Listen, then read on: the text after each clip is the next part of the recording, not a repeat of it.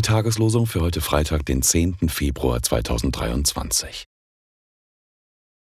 Wie lieblich sind auf den Bergen die Füße des Freudenboten, der da Frieden verkündet, Gutes predigt, Heil verkündigt, der da sagt zu Zion, Dein Gott ist König. Jesaja 52, Vers 7. Tragt an euren Füßen als Schuhwerk die Bereitschaft für das Evangelium des Friedens. Epheser 6, Vers 15. Die Losungen werden herausgegeben von der Evangelischen Brüderunität Herrnhuter Brüdergemeine.